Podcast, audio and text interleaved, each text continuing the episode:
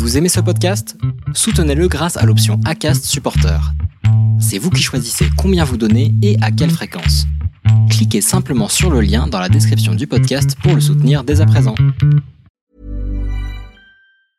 Hiring for your small business? If you're not looking for professionals on LinkedIn, you're looking in the wrong place. That's like looking for your car keys in a fish tank.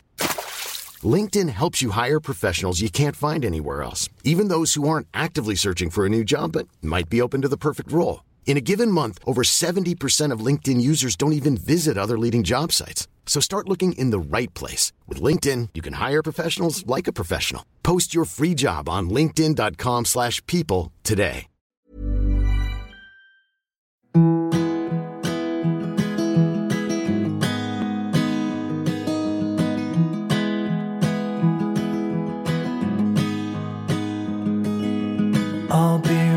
Behind you, Josephine. I won't leave you waiting in between. And the cigarette you bummed from me is almost burning out. You suck it till your fingers burn and throw it on the ground. Bienvenue sur le podcast Les enfants vont bien. Ici, vous entendrez parler de PMA à l'étranger, de GPA, de conception artisanale, d'adoption et de bien d'autres termes qui accompagnent les parcours de conception de nos familles. Vous entendrez aussi et surtout des familles homoparentales, monoparentales par choix ou de fait, adoptantes, nous raconter leur parcours extraordinaire au sens littéral du terme vers la parentalité. Parce qu'en France, le chemin est bien avancé mais n'est pas encore abouti, je vous propose d'écouter des témoignages de nos quotidiens qui vont vous rassurer sur le fait que nos enfants vont bien. Vous écoutez le huitième épisode du podcast Les enfants vont bien. Aujourd'hui, j'ai l'honneur de recevoir Stéphanie du blog demandeatemères.com à mon micro. Stéphanie est de ces personnes inspirantes et militantes qui font bouger les lignes. Nous nous sommes rencontrés par le biais d'Instagram et j'ai ensuite découvert son blog. Alors certes, le cheminement est censé être l'inverse, mais j'aime à croire que maintenant, il peut se faire ainsi pour bien des futurs parents en recherche d'informations. C'est son engagement pour nous garantir l'égalité, sa pertinence et la justesse de son discours qui m'ont guidé pour en faire une des premières invitées du podcast. Son blog, demandeatemères.com, dont le nom est plus qu'évocateur, nous invite d'office à ne pas hésiter à lui demander ses tips et ses bonnes adresses. Il est une mine d'informations, mais aussi un témoignage écrit d'un parcours de PMA à l'étranger. Il est touchant, sensible et précis. J'avoue que j'aurais aimé bénéficier de son répertoire et de son histoire quand nous avons commencé nos recherches. Grâce à son compte Twitter, @temer, elle se confronte à nos politiques, toujours respectueusement, en les mettant face à leurs contradictions. Mais derrière la militante, il y a la femme de MC, il y a la mère, cette maman qui elle aussi a dû avoir recours à un parcours à l'étranger, en Espagne plus précisément, pour avoir la chance de voir naître leur petit Alix. C'était il y a tout juste deux ans, et le souvenir des émotions le jalonnant est encore bien présent. Nous avons évoqué ensemble les convictions qui leur ont fait choisir Eugène à Barcelone, mais aussi la gestion de l'échec de plusieurs inséminations ratées, la naissance du blog et évidemment leur mariage, la naissance et l'adoption d'Alix. Vous pourrez aussi retrouver, sous un éclairage différent, son témoignage dans le dernier épisode du podcast Le Tourbillon. Bonne écoute Bonjour Stéphanie. Bonjour. Je te remercie de t'être rendue disponible et je suis vraiment ravie de t'accueillir à mon micro. Bah, c'est gentil. Merci de nous avoir invités. Je pense que tu fais beaucoup, tu œuvres beaucoup euh, dans, le sens, euh, dans, dans, ce sens-là, euh, ne serait-ce que par rapport à ton blog. Donc c'était vraiment important pour moi de t'avoir à mon micro. C'est gentil. c'est normal. Est-ce que tu peux te présenter, me présenter ta famille, ta constitution familiale? Oui, donc moi c'est Stéphanie, j'ai 32 ans. j'ai rencontré MC il y a 11 ans, pendant nos études. Donc ça, oui, ça va faire 11 ans, 11 ans en mai qu'on est ensemble. Mmh. Euh, on est toutes les deux mamans d'une petite Alix qui va avoir euh, deux ans dans quelques jours. Et, euh, et, on a notre petit Waxou aussi avec nous depuis sept ans et demi maintenant. D'accord. Alors déjà, joyeux anniversaire un petit peu en avance à Alix. deux ans, c'est quand même le bel âge. Ouais, ouais, ouais. Le, le, terrible tout. ouais, voilà. Alors il y a ça, mais c'est aussi le moment où il commence à gagner en autonomie. Alors bon, la balance s'équilibre. Oui, oui, oui, tout à fait. Est-ce que tu peux me raconter un petit peu votre histoire à MC et à toi? Oui, bah du coup, on s'est connus euh, pendant nos études. On est toutes les deux architectes. Euh, mhm. Du coup, on s'est connus euh, bah, pendant notre licence. On se découvrait un peu toutes les deux. donc, on n'était pas forcément au courant l'une pour l'autre. Enfin voilà, on s'est un peu rapprochés, un peu rapprochés en soirée. Enfin voilà, petit à petit, voilà, on a compris. Voilà. Je après pendant six mois à peu près. Voilà, je me fait désirer, tout à fait. Et puis, euh, et puis on s'est mis ensemble euh, en mai 2009, du coup. Mmh on a fini nos études et on a été en, euh, en relation à distance parce qu'elle avait trouvé du travail sur Annecy et moi sur Lyon. Donc, du coup, ça a été quelques petites années un petit peu où on se voyait voilà, le week-end, quand, quand, on y arrivait, etc.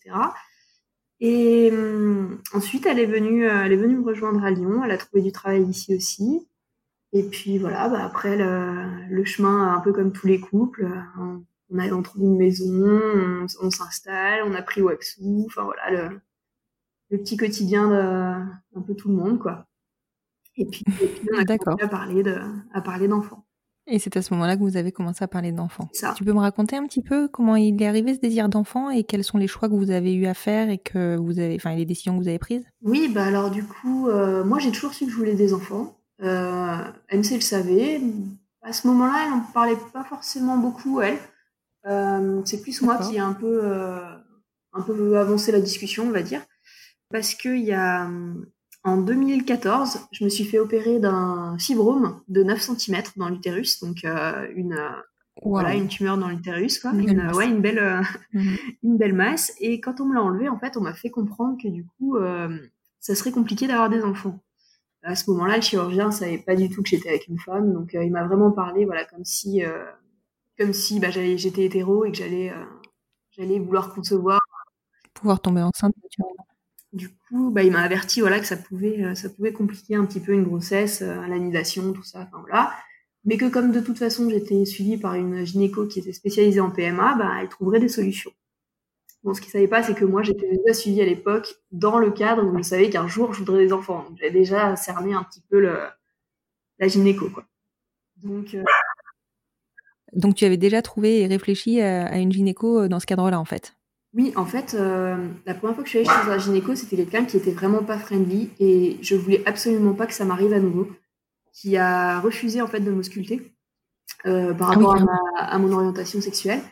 Et donc, du coup, oh quand, euh, quand j'ai commencé à l'époque à faire un peu des malaises euh, par rapport au fibrome, etc., que je ne savais pas encore euh, ce qui se passait, mais euh, je savais que c'était lié à mes cycles. Mm-hmm. Du coup, j'ai voulu trouver une gynéco qui était friendly pour justement être sûre que que j'aurais pas à revivre les mêmes les mêmes choses. Et j'avais une copine qui qui essayait à ce moment-là d'avoir un enfant avec sa conjointe au Danemark et du mhm. coup, euh, elle m'a passé le contact et il s'avère qu'elle était déjà spécialisée PMA. Donc du coup, j'ai commencé un peu à mettre euh, à mettre les pieds dedans à ce moment-là. Et ça me permettait, voilà, de garder en tout cas en contact quelqu'un euh, que je que je savais open et que je savais euh, du coup ouvert à la question de la PMA. D'accord. Ouais, c'est vrai que le réseau, c'est finalement euh, ce qui nous aide le plus hein, pour trouver nos gynécos euh, en France. Hein. C'est ça. Souvent, on passe un peu par le bouche à oreille et effectivement en tout cas, c'est une gynéco qui aide beaucoup, beaucoup de femmes dans la région. Donc, tu savais que tu voulais des enfants de ton côté. Tu avais même euh, commencé euh, à réfléchir à ton parcours, finalement, a priori. Comment ça s'est concrétisé avec, avec MC Donc, moi, déjà, comme on m'avait annoncé un petit peu que ça allait être compliqué, mais qu'en même temps, j'avais vraiment envie de, envie de porter, ou en tout cas d'essayer, quand on a. c'est moi qui ai abordé le sujet à ce moment, un peu, un peu après on nous avait dit d'attendre six mois après l'opération. Euh, on a attendu, euh, en vrai, on en a discuté pendant bien deux ans. Euh, ouais, c'est même peut-être, ouais, deux ans et demi, quasiment, ouais, deux ans et demi. Et donc du coup, euh, voilà, on savait que qu'on avait envie d'enfants à ce moment-là, on savait qu'on était prête surtout, et euh, et du coup, on a on a on a très vite décidé que ce serait moi qui commencerais, vu que c'était vraiment quelque chose qui qui me tenait un petit peu à cœur. Et, euh, et MC n'était pas forcément prête, elle n'avait pas forcément envie à ce moment-là, en tout cas, de, bah, de mettre son côté très sportif un peu en stand-by ou euh, elle avait pas spécialement envie elle de faire aussi les démarches de de, de contacter le gynécologue. Enfin voilà, tout ce genre de petits de petits pas dans le dans le parcours. voilà, je me sentais plus à l'aise moi de le faire. en tout cas, voilà pour un premier parcours. on savait, par contre, on savait qu'effectivement le jour où on partirait sûrement sur un deuxième parcours. Si elle en avait envie, bah voilà, on, inverserait les rôles. Euh, j'aurais un petit peu entre guillemets fait le premier chemin et elle avait plus qu'à plus qu'à suivre quoi. Mhm. Et du coup, ça l'a rassurée. Moi, ça me ça me convenait aussi, donc, euh, donc on est parti comme ça. D'accord. Après, on s'est un peu posé la question, voilà, comme euh, comme tous les couples homo, bah, comment comment est-ce qu'on fait quoi? On passe par un don, le don d'un copain? Est-ce que le don d'un anonyme? Est-ce qu'on passe par Cryos Est-ce qu'on passe par une PMA en Belgique, en Espagne? Enfin voilà, on s'est posé un peu toutes les questions. On a regardé euh, un petit peu sur Internet, on s'est inscrit sur des forums, euh, mais assez rapidement en fait, euh, on, a, on, avait deux couples de copines qui avaient eu des enfants avec avec Eugène en Espagne, avec une mhm. clinique barcelonaise qui est assez connue. Et du coup, ça nous faisait un peu une première accroche, on va dire. D'accord. Mais du coup, c'est vrai que tu avais déjà une, une, bonne idée de tout ce qui était euh, possible de, comme technique, en fait. Oui, c'est ça. Bah, en fait, c'est mon côté peut-être un petit peu obsessionnel sur certaines choses. Euh, quand un sujet m'intéresse, euh, je lis tout ce que je peux trouver sur le sujet. Donc, c'est vrai que j'avais voilà, j'avais cherché, j'avais cherché pour la PMA, j'avais cherché pour les dons, j'avais cherché pour la coparentalité. Enfin, voilà. Mais euh, bah, la coparentalité et le don euh, artisanal, ce qui me bloquait, c'était vraiment euh, à ce moment-là, en tout cas encore aujourd'hui, légalement, le, les parents sociaux n'ont aucun euh, aucun lien puisque du coup les les parents biologiques ont euh, ont l'affiliation qui est qui est déjà déjà accordée et en cas de don anonyme, le donneur peut peut faire valoir se rétracter, oui voilà, se rétracter, faire valoir ses droits. Enfin, on n'a aucune sécurité à ce moment-là. Euh, pour le parent social. Mm. simplement, ouais. Et du coup, euh, c'est quelque chose qui me faisait beaucoup trop peur. Euh, parce que en plus, bah voilà, j'étais tombée, comme dit, quand tu fouilles un peu sur internet, tu tombes sur des histoires, c'est pas forcément toujours les plus joyeuses. C'est même souvent les moins joyeuses. Voilà, c'est souvent les moins joyeuses. Et du coup, j'étais tombée sur des histoires qui m'avaient un petit peu, ouais, fait peur et peut-être refroidi sur le sujet. Et donc, du coup, bah, pour, nous, pour nous, en tout cas, euh, ce qui était le plus sécu, le plus euh, le plus safe, c'était euh, c'était la PMA avec avec donneur dans une clinique qui nous garantissait du coup de pouvoir ensuite accéder à l'adoption pour ma conjointe et du coup protéger Alix dans sa filiation par rapport à nous deux. Ok. Et alors au niveau du choix du, du pays, comment ça, enfin tu donc tu m'as dit que tu avais des copines qui étaient passées par Eugène. Ouais. Et après, bah, il y avait plusieurs, euh, voilà, plusieurs choses. On parle effectivement bah, de la Belgique. Il y avait toujours ce, cet aspect un petit peu, euh, euh, comment dire, le fait de passer devant des commissions, etc. Ça nous mhm. dérangeait un petit peu. je sais qu'il y en a beaucoup qui disent que c'est pas une commission où le psy dit oui ou le psy dit non, mais le fait, même en dehors de bah, vraiment d'une commission qui te dit, qui te dirait oui ou non, le fait de devoir expliquer notre démarche, le fait de... Il y avait une, espèce de justification derrière tout ça qui, moi, me bloquait un petit peu. Euh, donc c'est vrai que la Belgique nous attirait moins. Et puis, euh, et puis dans le protocole, en fait, surtout, euh, on est, donc moi, j'avais déjà bah, ces questions de fibrome qui faisaient que euh, on m'avait plus ou moins expliqué que ma fertilité pouvait, pouvait être touchée. Et du coup, euh, la Belgique nous avait un peu euh, expliqué que eux, bah, il y avait euh, six inséminations avant de commencer éventuellement de, de, mettre des stimulations à ce moment-là. Enfin voilà, ça me paraissait être quelque chose de très très long. Complètement. Euh, Voilà, je sais que la Belgique est, bah, c'est peut-être un peu plus naturel. Euh, je sais qu'il y a certaines cliniques qui font des suivis sans prise de sang et sans contrôle folliculaire, juste avec des tests d'ovulation. Ouais, voilà. Alors, pour celles qui veulent quelque chose de très naturel, je le comprends tout à fait.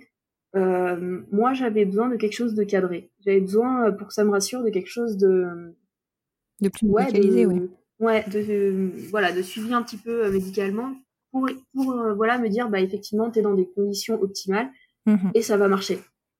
Et du coup, donc il y avait ces raisons qui rentraient en compte et bah, la proximité géographique. Parce qu'effectivement, quand on te dit bon bah dans 36 heures il faut que tu sois sur place, ça nous est déjà arrivé de trouver ni train, ni avion, ni quoi que ce soit, et donc du coup de devoir le faire en voiture. Et clairement, Barcelone, c'est plus près de Lyon que euh, Bruxelles ou, ou ou je ne sais, je ne sais quel autre c'est vrai que cette, euh, du coup, excuse-moi. C'est vrai que cette euh, problématique du transport à trouver à la dernière minute, enfin, ça joue énormément dans le choix de nos parcours parce que il peut arriver effectivement qu'on ne trouve pas de, de train ou d'avion ou qu'on en trouve à des tarifs euh, hallucinants qui font que bah, le, de suite le coût de, de cette PMA augmente considérablement. Donc clairement, il faut que l'accès en voiture soit le plus simple, enfin, soit faisable. Oui, c'est ça. Au, moins, euh, au moins avoir ce, plan B de bon, si je trouve pas l'avion ou si je trouve pas de train, bah, je peux quand même être sur place dans, dans des délais qui sont à peu près raisonnables. parce que c'est vrai que louper un cycle pour une histoire de transport, euh, de transport, euh, c'est pesant, quoi. Ouais, c'est ça. C'est quelque, chose qui n'était pas, pas envisageable, quoi. Ok. Pour en revenir un petit peu vite fait au, au parcours belge, donc effectivement, on doit passer par des inséminations avant d'avoir accès aux FIV. Ça, c'est, je crois que c'est un impondérable sur la Belgique. Par contre, concernant le, le, la commission avec euh, le psychologue, nous aussi, on avait cette crainte-là euh, d'avoir à, attendre l'accord de quelqu'un pour estimer si oui ou non on pourrait être de bons parents. En fait, ce qu'il nous avait expliqué en Belgique euh, au moment où on y était allé, c'est la psychologue d'ailleurs qui nous l'avait expliqué, c'est que ce parcours-là, avec euh, la commission, elle est valable pour tous les couples, hétérosexuels ou homosexuels, parce qu'en fait, il s'avère qu'ils ont, dans le cadre de dons de sperme, euh, beaucoup de couples qui euh, se séparent ou de papas qui n'acceptent pas ce don. Et donc du coup, mhm. ils ont souhaité mettre en place cette, cet accompagnement, parce que c'est comme ça qu'ils le justifient, auprès des familles toutes les familles pour euh, pour bah, que le don soit clairement bien intégré dans, dans le process. Et c'est vrai que mais c'est vrai que c'est perturbant. C'est vrai que c'est c'est perturbant euh, surtout quand tu comprends pas euh, enfin moi tu comprends pas pourquoi nous plus que un couple hétéro on devrait avoir un accord. Finalement en, en fait c'est un accord global. Oui oui tout à fait mais ça en soi je le enfin, comme dit je le conçois tout à fait et c'est pas le c'est pas forcément que la commission c'est vraiment le fait de que ce soit d'ailleurs un couple hétéro ou un couple euh, homo, le fait de venir devant bah, un collectif ou devant un gynéco, un psy ou je ne sais qui, dire euh, bon bah voilà, euh, on veut des enfants et expliquer qu'on est prêt, expliquer, enfin voilà, c'est vraiment, il y avait une question de se mettre un peu à nu devant des devant ce collectif-là qui me, qui me gênait, mais je pense que j'aurais eu du mal même en étant hétéro. C'est vraiment pas quand on est hétéro et que ça se passe sous la couette, on dit rien à personne. Enfin, on n'explique pas à un médecin avant, bah voilà, ça y est, je suis prêt, je veux un enfant, etc. Enfin, rarement en tout cas. Et il y avait vraiment ouais, cette, euh, oui, ce moment solennel en fait de voilà de se mettre à nu devant un, devant une assemblée, devant un collectif, enfin devant euh, ou en tout cas des gens allaient euh, du coup après parler de nous comme étant un cas ou enfin voilà un patient. On devient un dossier. Mais, mais après, je comprends tout à fait la démarche et, et la manière dont les cliniques mettent les choses en place. Hein. De toute façon, j'imagine bien qu'il faut trier au moins un peu les patients pour pas être complètement débordés. Mais c'est vrai que du coup, c'était quelque chose, moi, qui m'oppressait un petit peu à ce moment-là. Ouais, non, mais c'est sûr que c'est rédhibitoire. Enfin, je, je, comprends complètement ton point de vue. Nous aussi, on s'est, on s'est vraiment mis en frein au départ. On s'est dit, mais, mais pourquoi? Donc, le choix se porte sur l'Espagne, du coup? Du coup, le choix se porte sur l'Espagne. Euh, à ce moment-là, on s'est inscrite euh, du coup sur le forum euh, Homo et Parents et on s'est inscrit à l'APGL pour avoir mhm. le plus d'infos sur toutes les cliniques voilà qui étaient possibles de d'avoir en Espagne. Donc on a lu toutes les on a lu ouais beaucoup beaucoup de parcours de femmes sur le forum, on a lu euh, bah, les, les, les, commentaires, les critiques, ce que certaines préféraient, ce que voilà, enfin vraiment tout le, toutes les infos qu'on a pu trouver sur les différentes cliniques, euh, mhm. les, les méthodes. Euh, bon, on sait que on savait que Kiron faisait les doubles, les inséminations. les doubles inséminations. On sait que Girex, eux, bah ils font pas forcément un suivi par par prise de sang. Enfin voilà, on a vraiment pris toutes les toutes les informations possibles et imaginables. Et ensuite, on a fait, euh, j'ai fait un petit tableau Excel qui reprenait bah, tous ceux qui, pour moi, avaient des points positifs et des points négatifs. Enfin voilà. Et effectivement, bah, il s'avérait que Eugene répondait au mieux, euh, au mieux à nos attentes. Et du coup, euh, bah, il y avait aussi effectivement le fait que nos copines soient passées par là. Et du coup, quand on voit la réussite des autres, quand on voit leur enfant, etc., bah, ça met aussi un petit coup au moral, un petit coup de boost. Et ça aide beaucoup, je trouve, de garder, voilà, d'avoir ce côté positif, de fait de voir que ça marche pour d'autres euh, trouve que ça aide beaucoup euh, dans, le, dans le parcours. Ouais, clairement, ça donne vraiment, euh, en tout cas, ça donne euh, la foi dans le parcours. Et c'est vrai que ces, ces deux forums, enfin, en tout cas, le forum et l'association dont tu parles, euh, ce sont de vraies mines d'or euh, pour tout ce qui est euh, information sur les parcours. Et ça permet clairement de, bah, de sélectionner ce dont on a envie parce qu'on n'a clairement pas toutes les mêmes envies. Nos parcours, ils sont tous différents, ils sont notre image. Et, euh, et aujourd'hui, euh, avec ces forums, on peut choisir la façon dont on va concevoir nos enfants. C'est ça. Moi, c'est une des questions qu'on me pose vraiment le plus souvent là sur les réseaux sociaux, c'est de savoir euh, bah, comment tu as choisi ta clinique. Et souvent, je réponds, bah, ma manière d'avoir choisi, enfin, notre manière en tout cas d'avoir choisi la clinique, ça sera pas la même que celle des autres. Il faut vraiment faire la liste euh, de ce qu'on veut et, euh, et, Et éventuellement même prendre contact, prendre contact avec les cliniques parce que euh, le, le contact qu'on va avoir, la confiance qui va se mettre en place, on l'aura pas forcément avec les mêmes, euh, avec les, les mêmes, les mêmes accroches en fait avec les gens simplement. Euh, Il y a des choses que moi j'attendais des médecins qui sont pas les, voilà, qui sont pas les choses que quelqu'un d'autre que je ne connais pas attend. Donc moi je, je, je réponds rarement sur les choix de clinique parce que euh, c'est quelque chose qui est beaucoup trop personnel pour que euh, pour que j'en fasse partie en fait. Ouais, complètement. C'est vraiment très très personnel, hein, clairement. Et, euh, et je sais qu'on se retrouve toutes dans un parcours qui finalement nous convient très bien, mais qui conviendront pas à quelqu'un d'autre. C'est exactement ça. Ouais. Alors du coup, Eugène, c'est ça? Du coup Eugène, c'est ça. D'accord. Pourquoi Eugène? Eh ben Eugène, euh, alors déjà c'est ceux qui m'avaient répondu le plus rapidement quand j'avais fait mes, mes recherches. Mhm. Et euh, on a eu un très bon contact avec euh, avec les gens euh, qui effectivement, euh, voilà, elle m'a parlé de mon protocole à moi personnellement, de, de comment on allait voir les choses bah, par rapport effectivement à mes antécédents médicaux. Mhm. Euh, elle me de tester sur deux essais euh, sans stimulation.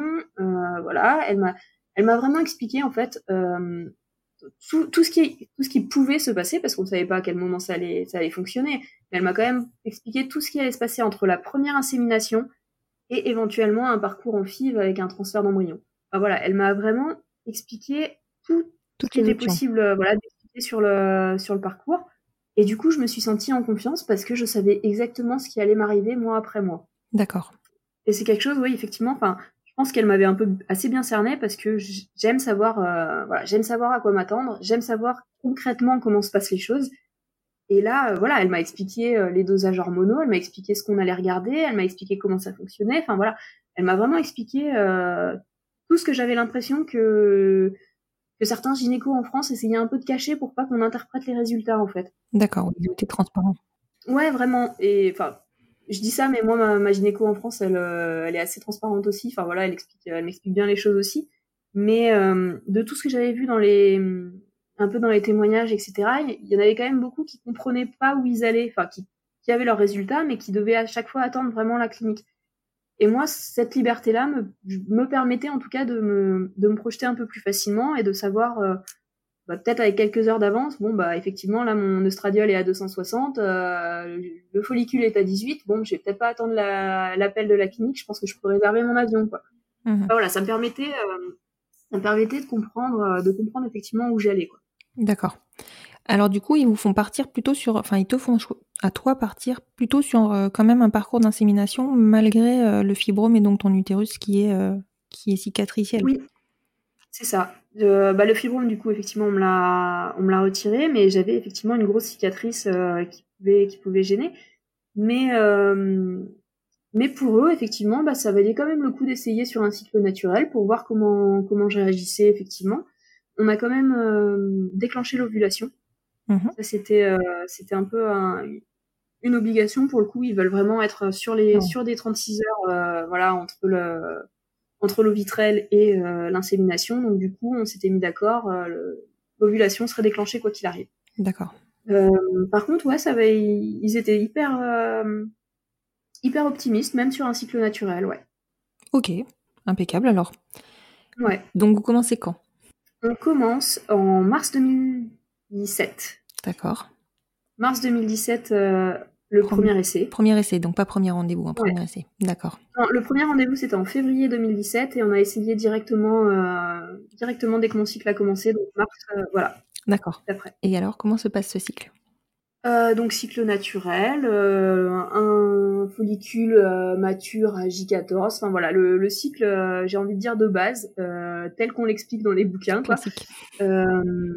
Totalement classique, voilà, pas de pas de place à la pas de place à la futilité, rien du tout. Enfin voilà, le J14 ovulation. du coup, bah, c'était notre premier essai, c'est là où on n'a pas trouvé justement de train et d'avion. Donc on est parti, euh, on est parti le mardi soir en voiture, euh, un peu à l'arrache après le boulot. Euh, genre vraiment, on prend le. Ils nous ont appelé dans l'après-midi pour nous dire ok, il faut y aller. on a pris, on est rentré, on a pris un pyjama, une brosse à dents et on est parti. on est parti comme ça. on s'est arrêté sur Perpignan et on a repris la route le lendemain matin. Mmh et puis on est arrivé, je sais plus, il était 11h30 pour, euh, pour un rendez-vous à 11h35, quelque chose comme ça. Enfin voilà, un petit peu stressant. Oui. Euh, un petit peu stressant. Puis du coup, il nous avait dit euh, de bien venir avec euh, la vessie pleine euh, pour l'insémination. Donc, je me suis arrêtée, j'ai acheté une bouteille d'eau, j'ai bu un litre et demi. Enfin voilà, le truc. je suis arrivée, ouais, voilà, un pile à l'heure avec la vessie mais pleine à craquer comme jamais. Enfin, c'était c'était à la fois drôle et à la fois un peu stressant, quoi. Mais euh, voilà, l'insémination se passe, euh, se passe sans souci. Euh, on reste un petit peu bah, allongé les, les jambes en l'air là, les 5-10 minutes, et puis on venait aller se poser dans un petit parc au soleil, du coup, tranquillement. Et puis on a repris tout de suite la route parce que bah du coup on avait encore les 8 heures les 8 heures en sens inverse quoi. Ah ce qui est quand même relativement long quand même. C'est c'est assez long ouais, surtout que bah du coup moi, je voulais garder les jambes euh, un peu en l'air, on va dire, euh, la plupart du temps. Donc, c'est euh, MC qui, qui, a conduit pendant 8 heures, pendant que moi, j'étais affalée dans la voiture, voilà, pleine d'espoir à ce moment-là. Et alors, est-ce que cet espoir a été récompensé? Et non, parce que, bah, premier essai négatif. D'accord. Bizarrement, on l'a très bien vécu, dans le sens où dans le sens où, comme statistiquement, bah, c'était souvent le deuxième ou le troisième essai qui marchait, pour nous, le premier essai, c'était un peu euh, le chemin obligatoire. Tu es obligé de faire ce premier essai pour justement que ça puisse marcher euh, au deuxième. D'accord. Donc du coup, voilà, c'est un peu comme si c'était euh, un peu un brouillon ou un coup d'essai, enfin voilà, et, et, et, ça permettait justement d'accéder à l'étape 2. Ok. Donc l'étape 2, c'était bah, le mois d'avril, la deuxième insémination. Toujours pareil, toujours sur un cycle naturel et, et déclenchement d'ovulation. Euh, de mémoire à peu près pareil, euh, en J13, J14, euh, le follicule est mature. Exact, enfin, vraiment un copier-coller du premier cycle. Pareil, de 14 jours donc d'attente, toujours les fameux 14 jours, euh, toujours aussi longs. Voilà, les 14 jours de progestérone aussi, parce que ça, c'est par, pour le coup, c'est dans leur, un peu dans leur protocole de base, les ovules de progestérone après l'insémination. Donc tu l'avais fait aussi sur le précédent cycle? Ouais, je l'avais fait aussi sur le premier, ouais. ouais, ouais. C'était euh, ça vraiment c'était dans leur protocole de base. D'accord. Du coup, euh, et ben comme le premier, bah voilà, le deuxième c'était euh, c'est avéré négatif. D'accord. Ok. Comment vous le vivez à ce moment-là? Toujours assez bien, dans le sens où bah les 63% de réussite c'est au troisième essai, donc c'est sûr c'est au troisième essai que ça marchera. Ça va être bon. Et ah dans ma tête c'était voilà c'était statistiquement ça doit marcher au troisième, ça marchera au troisième. C'était vraiment clair. Ah ouais, c'était clair. Et puis en plus pour mes deux, enfin pour les deux couples de copines, ça avait marché au troisième essai. Donc c'était vraiment, euh, voilà, c'était, c'est normal, c'est comme ça, c'est le troisième essai. D'accord. Donc tu te lances pleine d'espoir dans ce troisième essai. Je me lance pleine d'espoir dans ce troisième essai. Euh, on décide quand même de mettre une toute petite stimulation à ce moment-là. D'accord. Euh, du coup, j'avais une, une steam à 25. Donc mhm. c'est vraiment le, plus petit dosage possible. D'accord. Voilà, euh, donc c'est des stylos, euh, des stylos pré-remplis là. Euh, donc avec, euh, on change juste l'aiguille et puis le stylo, on le met directement euh, au frigo tous les soirs. D'accord. moi, j'avais beaucoup de mal avec les prises de sang et les piqûres à ce moment-là. Mmh donc moi-même, c'était absolument inimaginable. Ah, c'est compliqué ça. Hein. Voilà, donc c'est MC qui m'a piqué. Et elle y arrivait Ouais, il y arrivait très bien, ouais. Ah, c'est vraiment pas facile non plus en général. Ouais, bah du coup, euh, en tout cas, ça nous a bien vaccinés pour, euh, c'est le cas de le dire, j'ai envie de dire, euh, pour les pour les piqûres. Enfin maintenant, y a, j'ai, j'ai plus aucun souci. moi qui tombais dans les pommes avant, là, on peut y aller, il y a plus de problème. La prise de sang facile, easy. Ah mais ouais ouais ouais et même même on m'a donné un petit stagiaire la dernière fois tu vois donc le truc qui aurait Ah jamais pu Possible avant. aurait jamais pu être possible avant D'accord. Ouais c'est au moins un des avantages du coup de la PMA Mais c'est vrai que ça nous Mais, fait, euh, euh, enfin, ces maternités et puis la PMA, euh, honnêtement, ça nous pousse dans nos retranchements. hein. ouais clairement et puis le fait je pense euh, voilà de vraiment le faire dans un but pas médical dans le sens où tu le subis pas c'est vraiment quelque chose Ah, qui est choisi Mhm. et du coup je pense que voilà ça ça m'a beaucoup aidé moi en tout cas à avancer sur sur, Sur ces- ce terrain là Mm. ouais D'accord. Et donc, troisième essai, donc, bah, je vis très mal la stimulation. C'est une toute petite dose, mais, euh, mais je suis d'une humeur mais massacrante. Enfin, voilà, vraiment, euh, franchement, avec, euh, même encore avec trois ans de recul, je plains MC parce que je sais pas comment elle m'a supporté à ce moment-là. Tout me faisait péter un câble. C'est-à-dire que je, je pouvais faire, je sais pas, tomber ma fourchette et je me mettais à pleurer, quoi. Vraiment, le... Ouais, la Ah, voilà, insupportable. au dosage, Ah ouais. dosage hormonal, ouais. Ouais, ouais. Mais, et pourtant, comme dit, c'était une toute petite, euh, une toute petite dose, mais euh, ça a suffi. euh, Ouais, mais ton corps était pas habitué. Ouais, ouais, sûrement, ouais. Et puis, euh, et puis le stress un petit peu qui, qui s'installe à ce moment-là, quoi. Donc, Mhm. donc ça commence à faire beaucoup. Et puis, du coup, j'ai fait promettre que si ça marchait pas, elle m'interdisait de. Parce que du coup, on a enchaîné les trois premiers cycles. Mhm. Et là, j'ai vraiment fait promettre, si si ça marchait pas, de me forcer à faire une pause. D'accord. Et, euh, et du coup, euh, du coup bah, bizarrement, avec la Steam, mon cycle avait été un petit peu plus long. Euh, je crois que ça avait été à J16 que ça avait été ma- euh, mature, il me semble. Enfin voilà, c'était un petit peu plus long, Plus long, oui. bizarrement. Euh, je pars en Espagne, euh, on revient et euh, on part en week-end pour l'anniversaire d'MC. J'avais préparé un petit week-end en Ardèche. Voilà, petit, petit, petit week-end pendant les, les ponts de- du mois de mai, là. De mise au vert. Et je, et je devais tester euh, bah, pour son anniversaire. Donc du coup, euh, moi c'était euh, voilà, c'était un signe, c'était sûr ça allait être positif. Enfin, voilà. Oui, on voit des signes partout. Ouais, mais c'est ça, euh, comme si le fait que ce soit telle et telle date allait changer ce qui se passe à l'intérieur de moi. Faut y croire. Mais du ouais, c'est ça, on y croit, mais voilà. Et donc du coup, je me lève ce matin-là et il s'avère que le test est, est négatif. Je lui avais même pas encore, je lui avais pas dit non plus que j'avais testé ce jour-là. Enfin voilà. Et donc du coup, bah test négatif. Et là, franchement, j'ai eu un gros coup de, au moral parce que pour moi, Ah ouais. bah, on dit ça devait marcher au troisième essai, c'était obligé. Et là, bah c'était le troisième essai et ça marchait pas. Ouais. Et, euh, et là, je comprenais pas, quoi. Je comprenais pas pourquoi. euh, voilà. Donc, il y a eu euh, bah, toutes les peurs, bah, voilà, de, le peur, la peur que ce soit à cause du fibrome et qu'effectivement, bah, du coup, ça marche jamais. Enfin, vraiment, à ce moment-là, j'étais un peu au fond du gouffre. On quoi. se remet beaucoup en question ouais, sur les échecs. hein. C'est vraiment difficile, l'échec. Et euh, donc, du coup, j'ai eu euh, j'ai de la chance parce que bah, déjà, MC m'a pas laissé continuer à cogiter. Euh, On est allé faire une rando de kayak, donc on a fait, je crois, 15 ou 16 km de kayak le matin. Et quand on est rentré, bah, on s'est posé, je commençais à cogiter de nouveau, donc elle m'a dit hors de question, on s'est relevé, on est allé faire une randonnée de 15 km. Donc, T'as pas euh, lâché Elle m'a pas lâché, il était hors de question que je, je m'apitoie sur mon de sort. laisser du temps pour cogiter. C'est ça, il fallait que, il fallait que je me remplisse l'esprit, donc elle m'a pas du tout laissé voilà le temps de, de me poser et euh, du coup bah c'est vrai que ça m'a permis de voilà de, de me dire bon bah on continue à avancer et de toute façon si on avance on finira bien par arriver quelque part. Donc euh, j'ai quand même appelé euh, la clinique. euh, la en fait la clinique euh, propose un service euh, de soutien psy de soutien psychologique.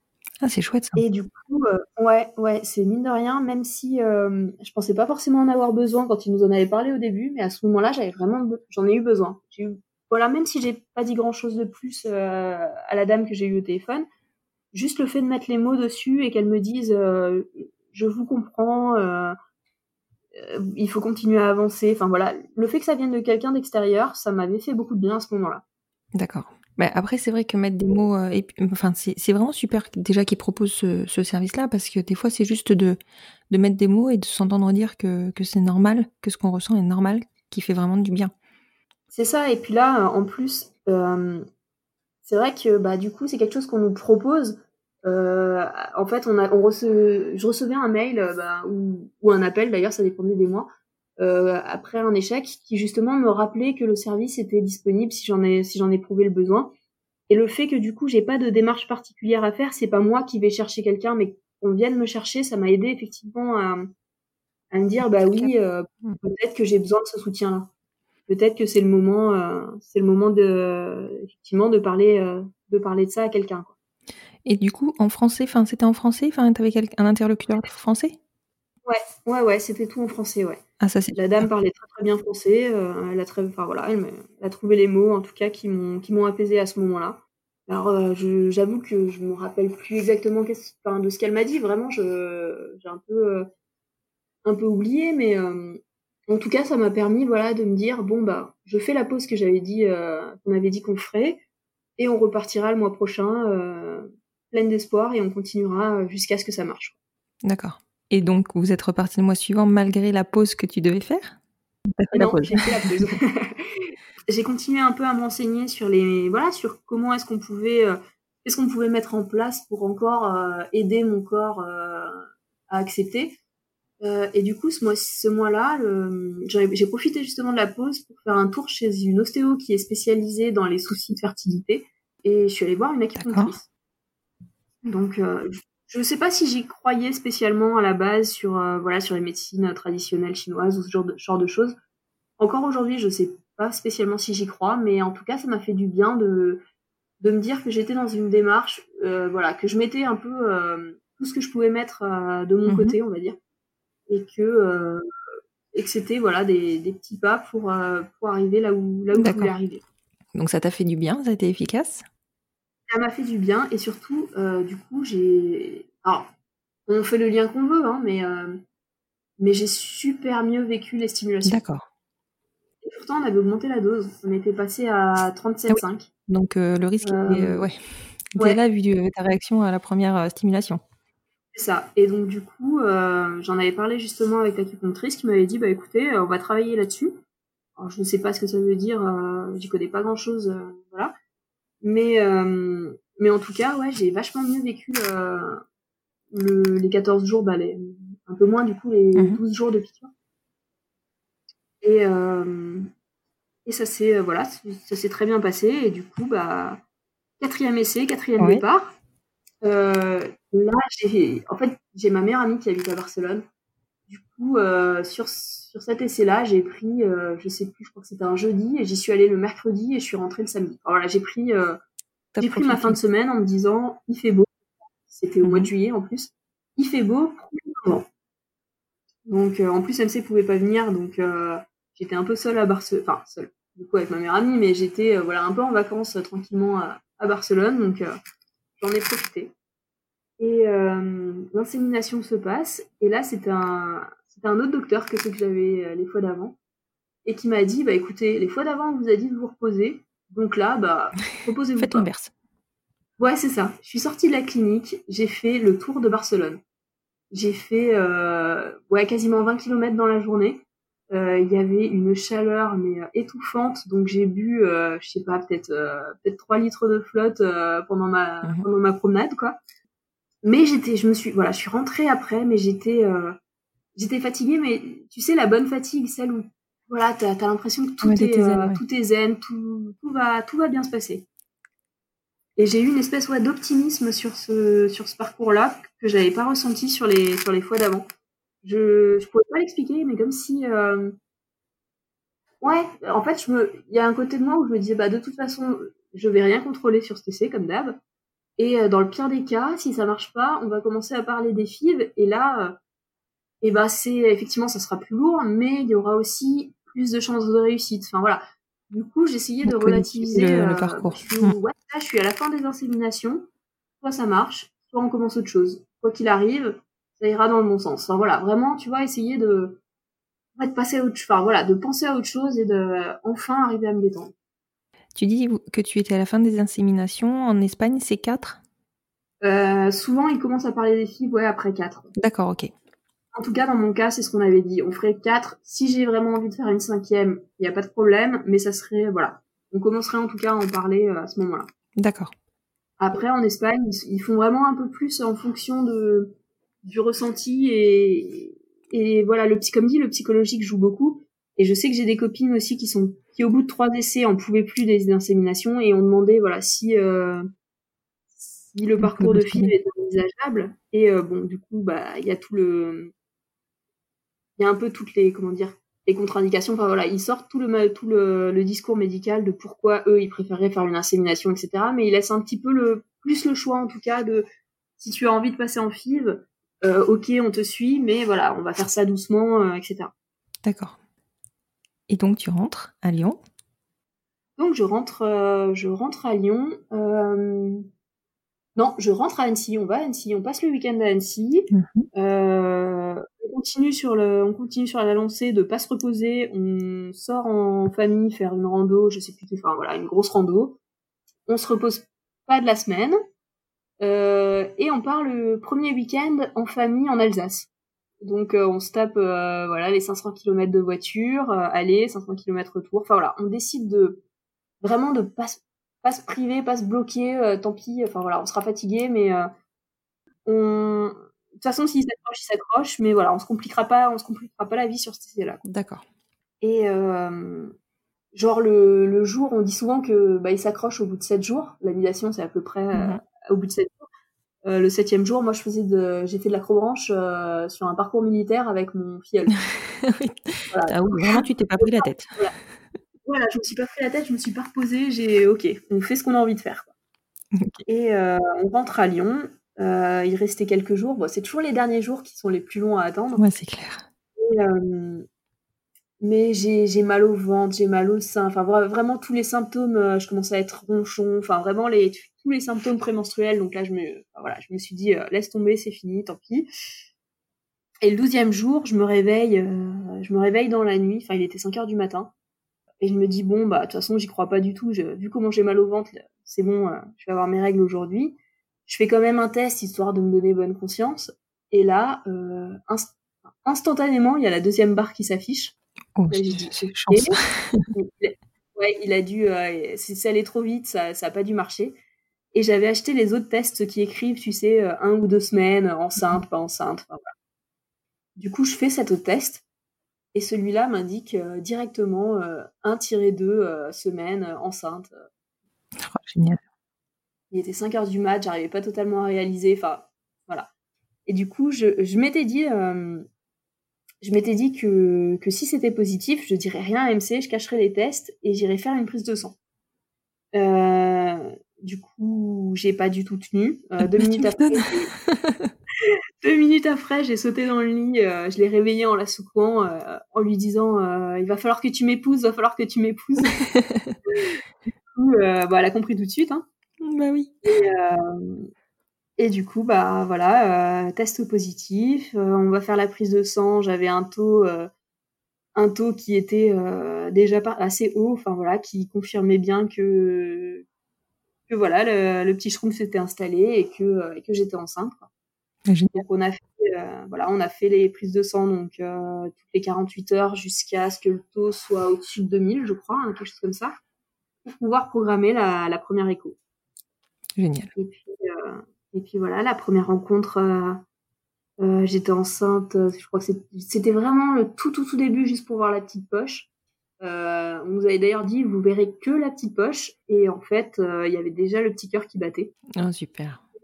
ouais, c'était génial. Du coup, on est parti. Bah, du coup, c'était début août, donc on est parti en vacances hyper apaisé. Bah oui, tu m'étonnes. C'était, c'était le début, voilà, de, de la vie de, notre petite Alix. Et ta grossesse s'est bien passée? Alors, euh, ma grossesse, euh, ça s'est relativement bien passé. Euh, j'avais quand même du diabète, du mhm. diabète gestationnel. Et j'ai été arrêtée assez, assez tôt. J'ai été arrêtée, je sais plus, au bout de sept mois, je crois, quelque chose comme ça. Mhm. Parce que parce qu'Alix était trop costaud pour moi. D'accord. En fait, comme elle était très, elle était très très grande et que je suis pas très très grande, bah du coup en fait même si elle était encore très haut, elle appuyait déjà sur le col. Donc euh, donc il a fallu que je reste euh, que je reste semi allongée. J'étais pas en alitement strict. D'accord. Mais voilà, il fallait que je reste au calme en attendant. Ok, ok. Et elle est née un peu en avance, si je me souviens bien. Elle est née effectivement à 36 semaines d'aménorrhée. Donc elle est née avec 5 semaines d'avance. Ton fibrome a joué sur, sur la grossesse et la tenue de la grossesse ou tu penses ou pas du tout? Je, je pense pas que ça ait joué sur la grossesse. Euh, par contre, ils m'avaient mis une grosse pression sur l'accouchement. Ils avaient peur que euh, ils avaient peur que la cicatrice explose pendant l'accouchement apparemment. Mmh, mmh. Du coup, euh, comme en plus elle était costaud, on m'avait annoncé que, que ça serait une césarienne. Quoi. Et c'est ce qui s'est passé. Grosso modo, ils, ils voulaient pas prendre de risques. Et en fait, j'ai oublié. Bah, le jour de l'accouchement, j'étais chez mes parents parce que en fait, MC était parti euh, à Marseille pour rencontrer notre euh, neveu qui était né trois semaines avant. Donc, euh, comme c'était cinq semaines avant l'accouchement, on s'est dit bon, prend pas trop de risques, ça va quoi. Donc, elle m'a quand même posé chez mes parents parce que je me sentais pas très bien. Mhm. euh, donc voilà, j'étais chez mes parents, j'avais pas de dossier, j'avais rien, hein, j'étais voilà normal quoi. Tu juste je passe la nuit chez mes parents pour être sûr quoi. Et en fait, dans l'après-midi, je commençais à avoir des, des grosses contractions à rapprocher déjà, donc commençait un petit peu à faire paniquer ma, ma maman. Et à un moment, ouais, effectivement, elle me dit bon, de toute façon, euh, t'arriveras pas à dormir. T'as des contractions toutes les trois minutes. On va monter à Lyon. On va voir ce qui se passe. Et si, si c'est pas le bon moment, on dormira chez toi. Enfin voilà, on se débrouille. En attendant, j'ai quand même appelé MC pour qu'elle fasse le chemin inverse, qu'elle revienne, euh, revienne de Marseille. Et en fait, du coup, euh, bah, comme j'avais pas mon dossier médical, euh, l'équipe qui était sur place, euh, ils n'ont pas forcément réfléchi de la même manière que, que les sages-femmes qui me suivaient pendant le, suivi. Donc du coup, eux voulaient essayer euh, un accouchement par voix basse. Ouais. Voix basse. Voilà. D'accord. Et c'est ce qui s'est passé? Et c'est ce qui s'est passé, ouais. Ça a été très très long. Génial. Ça a été très très long parce que je suis arrivée à la clinique, euh, à la maternité, pardon, à 20h et j'ai accouché le lendemain à 15h41. Oui, c'est bon. Donc euh, MC a largement eu le temps de rentrer de Marseille. Il n'y avait pas de euh, elle a dormi par terre, la pauvre, sur à même le sol, avec, mon, oh avec mon, coussin d'allaitement. Euh, du coup, ouais, on s'est toujours dit si jamais, si jamais ça marche pour le petit Duz, on fera un sac spécial pour la deuxième maman pour qu'elle puisse dormir un peu plus confort, au cas où. Tu m'étonnes. Hmm. Mais ouais, du coup, MC a eu le temps, euh, a eu le temps d'être là, et puis, euh, puis voilà, et puis on a attendu sagement que euh, Alix pointe son nez. On savait pas encore à l'époque si c'était un petit garçon ou une petite fille, donc ça a été un peu la surprise. Ah, vous avez gardé le secret. On a gardé le secret, ouais. Et donc, l'arrivée d'Alix, petite fille, du coup? Et ben, l'arrivée d'Alix, euh... ouais, bah, du coup, en fait, on m'avait tellement, comme elle, comme elle était très costaud, on m'avait tellement dit que ça allait être un garçon quand ils m'ont posé sur le ventre et que c'était une petite fille, enfin, il y a vraiment eu un moment de silence de bah, bah c'est pas ce qu'on avait dit. vraiment, euh, voilà, un peu, bah, je m'attendais pas à ça, quoi. et en fait, euh, comme elle est née effectivement un peu prématurée, elle a eu du mal, euh, elle a eu du mal à respirer tout de suite. Donc, donc en fait, ils me l'ont montré et ils l'ont emmenée tout de suite. D'accord. et elle a passé quelques jours en soins intensifs. Ah oui, quand même. Ouais, ouais, ouais. Elle est, elle, ouais, elle, est, elle a eu du mal effectivement. Enfin, ses poumons, en fait, elle a bu la tasse et du coup, ses poumons s'étaient un petit peu refermés. D'accord. Et du coup, ça l'a dérangé. Euh, c'est pas, ça s'est pas allé pas rester longtemps. Hein. Elle a eu une aide, euh, une petite aide à l'oxygène pendant deux jours, et après, elle était deux jours euh, sous surveillance. D'accord. Donc, elle était restée, voilà, elle est restée quatre jours en soins intensifs. Et après, on a eu de la chance. On est allé en unité kangourou. Ah ouais, ça c'est. Je sais pas si tu sais. Euh, voilà, c'est une petite unité médicalisée, mais où du coup, tu es avec ton bébé. Mmh. Donc en fait, en gros, on avait, euh, je crois qu'on était six patientes et il y avait euh, trois, trois sages-femmes, trois ou trois puéricultrices, quelque chose comme ça. Donc, du coup, bah, ça, fait vraiment euh, une puéricultrice pour deux patientes et donc elles ont vraiment le temps de rester avec nous et de nous soutenir, enfin voilà, de nous expliquer. Elles m'ont aidé à mettre en place l'allaitement. Enfin voilà, j'ai vraiment eu un suivi à ce moment-là qui était, qui était vraiment au top. Mmh top, top, top. Et puis un point, un point important d'ailleurs sur lequel je, je voulais insister juste. en soins intensifs, c'est vrai que normalement, il y a que les parents qui ont le droit de venir. Et on avait un peu peur à ce moment-là que, euh, comme MC n'avait pas encore reconnu Alix, n'avait pas la possibilité de la reconnaître à la naissance, mhm. euh, on avait un peu peur que, bah voilà, qu'ils considèrent pas MC comme un parent et euh, et que ça soit compliqué. Et en fait, pas du tout. Ils l'ont, quand ils ont emmené Alix, ils ont emmené MC avec. ils en avaient rien à rien à fiche. désolé pour l'expression, mais, mais vraiment que ce soit que ce soit une femme. Enfin voilà c'était c'était sa deuxième maman et euh, et ils sont passés outre euh, un peu outre la loi euh, à ce moment-là parce que parce que parce que Alix et moi on avait besoin d'MC et que et que pour eux c'était aussi important que pour moi qu'elle soit là. Ouais, c'est vrai que dans les hôpitaux, pour le coup, enfin, loi ou pas loi, alors la loi leur imposerait normalement de demander à la maman l'autorisation, enfin la maman biologique l'autorisation pour que la deuxième maman euh, puisse accéder. Mais en fait, dans, enfin, dans la vraie vie, c'est pas du tout comme ça que ça se passe. Enfin, tu es parent parce que tu amènes ton enfant et point. C'est ça, c'est ça. Et c'est vrai que sur le coup, euh, moi quand, quand, quand la dame elle a dit bon bah on emmène on emmène la petite et qu'elle a dit à ma conjointe madame venez avec nous mais ça a été un soulagement juste voilà qu'on vienne pas avec des papiers me dire bah il faut que vous signiez pour qu'elle puisse aller voir sa fille. Enfin, ouais. j'étais voilà, j'étais pas bien. Déjà on m'enlevait euh, on m'enlevait ma fille et moi je pouvais pas être avec. Je voulais au moins que sa deuxième mère puisse être avec. Mm. Ouais, c'est vraiment très important. Mais pour ça, ils sont, enfin, pour beaucoup de choses, hein, mais pour ça, ils sont vraiment très, très humains. Et, et ça, c'est là où on voit vraiment que, que sur certains points, le, le, monde hospitalier, etc., est en avance sur, euh, sur, le monde mm, complètement, complètement. Et alors, est-ce que du coup, vous avez lancé l'adoption d'Alix tout de suite? Pas tout de suite Vous n'étiez pas mariés Pas tout de suite. On n'était pas mariés, tout à fait. On n'était pas encore mariés. Euh, de, bah, de, toute façon, on savait qu'il fallait que l'enfant ait déjà six mois de, de, vie commune avec le, avec le, le parent adoptant. Du coup, on n'a pas précipité le mariage. On voulait faire ça bien. On voulait que. au début, on s'était dit qu'on ferait un petit truc, euh, voilà. Et puis en fait, quand on a fait la liste de nos, de, de nos proches, de nos familles, des gens qu'on voulait, qu'on voulait présents, euh, en fait, on était une centaine. Oui. Donc ça s'est transformé de petit truc à on va faire la grosse fête. et, euh, et, en fait, du coup, on a choisi le week-end, euh, un, un week-end prolongé parce que bah, on a de la famille qui vient, euh, qui vient d'assez loin, qui vient de Bretagne, d'Alsace, etc. Et donc on voulait qu'il soit là. Donc on a pris, euh, on a pris un week-end prolongé, voilà, de, bah, de novembre. Euh, pour que tout le monde puisse être à nos côtés. On en a profité, on a fait le baptême euh, euh, républicain d'Alix en même temps, mhm. comme ça c'était vraiment la, la recette. Et, euh, et, on a fait ça voilà au mois d'août. Donc on s'est euh, au mois d'août n'importe quoi, au mois de novembre. au mois de novembre. Euh, et du coup Alix avait avait bah, 8 mois. Mhm. Et, et, du coup ça nous permettait bah voilà de par contre on s'est voilà on s'est mariés on a attendu d'avoir les papiers, euh, les, nos, nos, états civils euh, à jour. Et, euh, et on a pris rendez-vous chez le notaire. Et par contre, voilà, après, on a enchaîné. décembre, on a fait le notaire. Donc, février, on avait l'acte de non-rétractation. Mhm. Et on l'a posé dans la foulée, parce que je crois qu'on l'a eu le, on a eu l'acte le 20 février et on l'a posé le temps de, de tout compiler la semaine d'après, début mars. D'accord. Et vous avez eu un retour du tribunal à quelle date? Et on a eu un retour du tribunal. Alors on a eu un premier retour euh, en avril parce que il y avait un des papiers sur lequel euh, l'état civil n'avait pas mis à jour euh, notre mariage. Donc c'était bien noté qu'on était paxé, mais pas encore qu'on était mariés. D'accord, super. Donc on a dû refaire une demande à l'état civil qui nous a refait le papier en précisant bien qu'on était mariés. Mhm. On l'a renvoyé.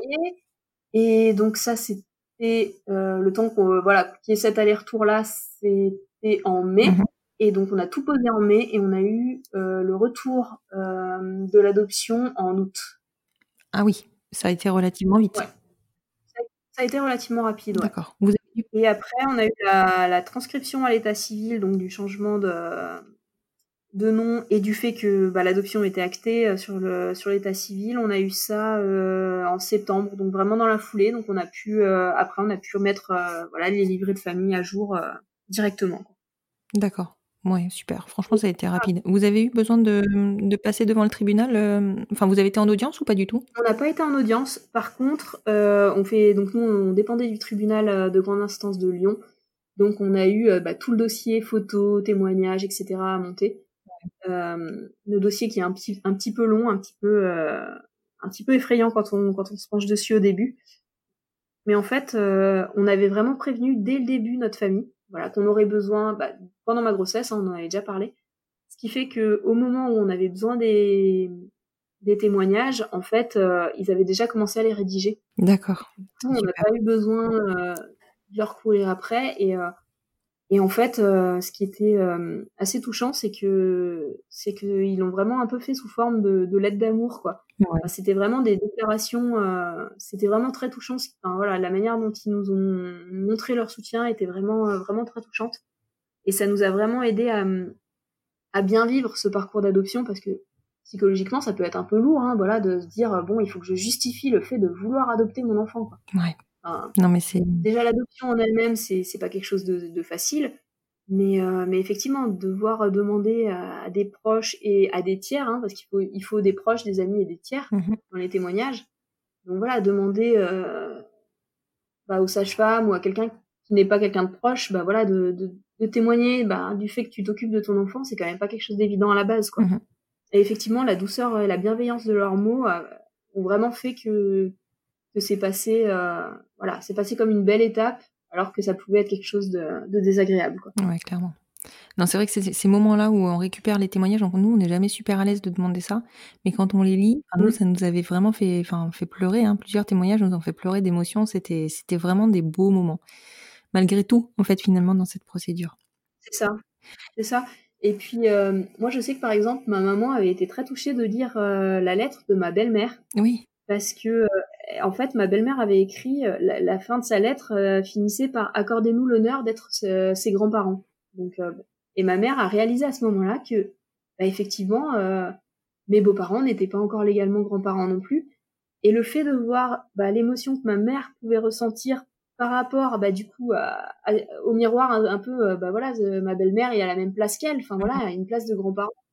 Et en fait, le fait de voir que les autres gens, bah, moi, ça m'a ému en fait de voir que ma mère se rendait pas compte, parce que ma mère, pour elle, c'était tellement logique que bah. MC était sa mère, euh, ses parents étaient donc ses grands-parents, que ses, ses frères et sœurs, enfin ses frères étaient euh, les oncles de d'Alix. En fait, vraiment, le fait que les gens se rendent pas compte, moi, ça m'a ému, parce que eux, ils se voyaient pas comme étant euh, différents en fait. Mhm.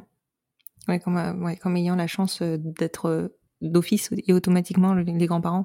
C'est ça. Ouais. Dans ton blog qui donc s'intitule demandeatemères.com, tu décris complètement ton parcours. Tu guides d'ailleurs beaucoup les familles. Je pense que c'est d'ailleurs un des blogs qui doit rentrer de fait dans un parcours d'adoption et de, enfin, pardon, dans un parcours de PMA puis d'adoption.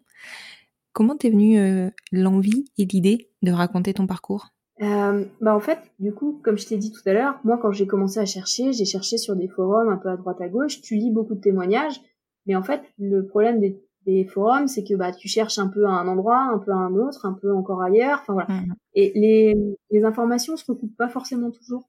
Du coup, moi, j'avais envie de, de proposer un endroit où euh, toute mon histoire et du coup, de manière un peu plus générale, tout un parcours de PMA se retrouvait pour que quelqu'un qui cherche justement une info ou qui vienne me, me poser la question à moi, bah, je puisse lui dire, bah regarde, regarde sur cette page, t'as toute mon histoire, t'auras les réponses à, à une grande majorité de tes questions. Peut-être pas à toutes, on en reparlera, il y a pas de souci. Mais en tout cas, t'auras déjà euh, un peu les bases de ma vie, enfin de, de notre parcours à nous, quoi. Mhm. Oui, puis euh, c'est vrai que ça répond aussi à des personnes qui n'osent pas demander et qui n'ont qu'à aller chercher l'information. C'est ça. En fait, le, le, le problème du forum, c'est que ça reste. euh, alors, c'est anonyme, c'est chouette parce qu'on peut parler de manière anonyme, mais du coup, on n'arrive pas à se projeter sur quelqu'un. Je trouve que le fait d'avoir, euh, que ce soit Instagram, Twitter ou le blog, euh, les gens connaissent un petit peu notre tête, connaissent un petit peu. euh, Enfin voilà, ils arrivent à se projeter peut-être un petit peu plus facilement sur notre vie Mhm. et à se dire effectivement c'est ça que je veux comment est-ce que j'y arrive? Après euh, c'est sûr qu'on n'a pas toutes le même parcours ça c'est clair mais euh, je trouve que le fait de mettre des de mettre des visages de mettre des émotions enfin voilà on rentre dans quelque chose de plus intime Ouais. que euh, que un simple forum un simple site. Et moi c'était effectivement cette partie là euh, qui me permet qui permet en tout cas je trouve d'avoir confiance dans la personne avec qui on parle et du coup euh, d'échanger peut-être intimement un peu plus facilement.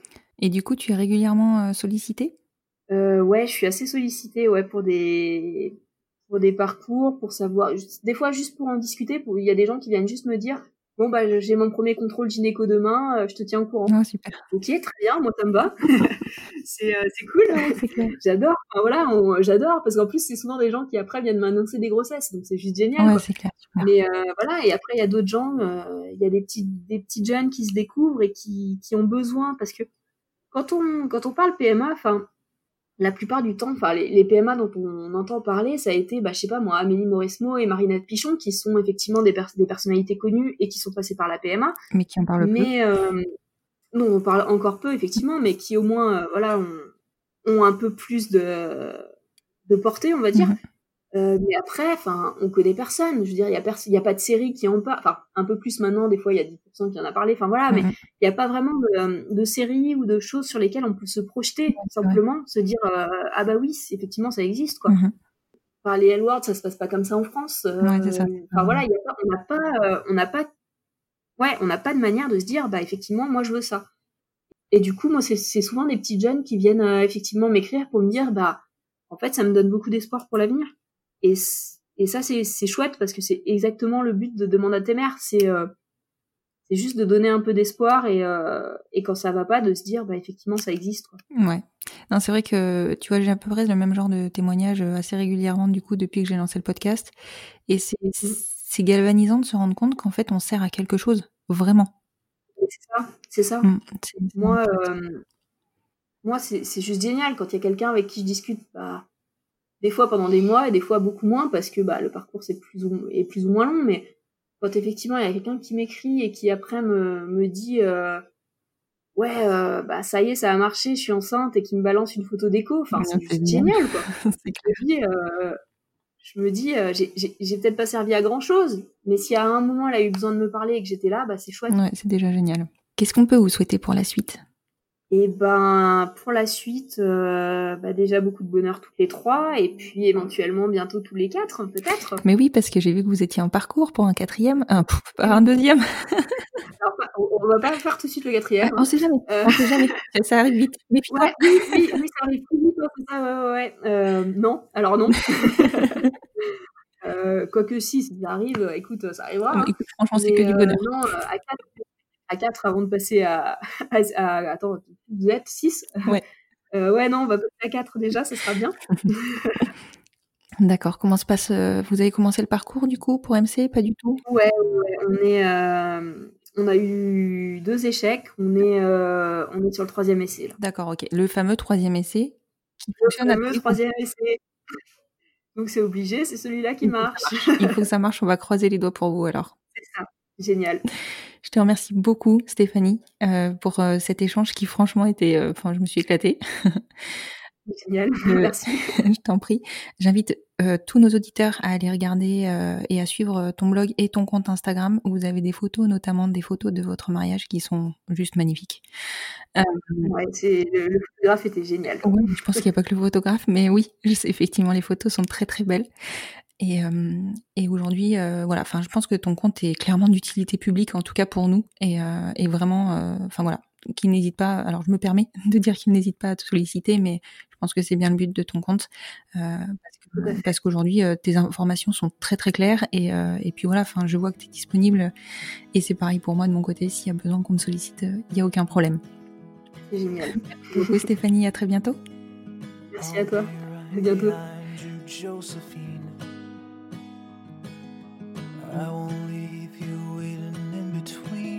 Et voilà, c'est la fin de ce huitième épisode. J'espère qu'il vous aura plu, et si c'est le cas, n'hésitez pas à soutenir le podcast en lui mettant 5 étoiles sur votre plateforme d'écoute, et plus particulièrement sur Apple Podcast, afin de lui donner plus de visibilité. N'hésitez pas à le partager, à le faire découvrir. Plus nous gagnerons en visibilité, plus nous aiderons d'autres familles à se construire, et ainsi nous normaliserons les nouveaux schémas familiaux. Peut-être aurons-nous aussi la chance de pouvoir rassurer et montrer la voie aux nouvelles générations. Vous retrouverez en note de cet épisode le compte Instagram de Stéphanie, ainsi que son compte Twitter et l'adresse de son blog demandeatemer.com. Vous trouverez aussi le lien de la clinique Eugène que vous connaissez déjà, par laquelle elles sont passées. Je vous souhaite une très belle fin de journée et vous dis à vendredi prochain pour écouter un nouvel épisode du podcast Les enfants vont bien.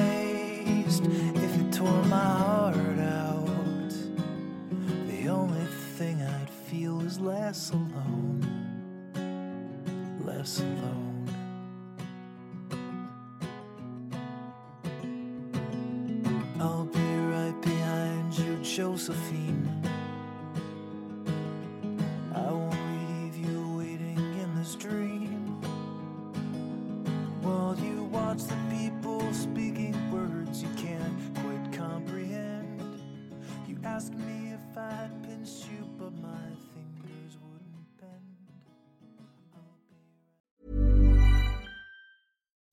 When you make decisions for your company, you look for the no-brainers. If you have a lot of mailing to do, stamps.com is the ultimate no-brainer. Use the stamps.com mobile app to mail everything you need to keep your business running with up to 89% off USPS and UPS. Make the same no-brainer decision as over 1 million other businesses with stamps.com. Use code program for a special offer. That's stamps.com, code program.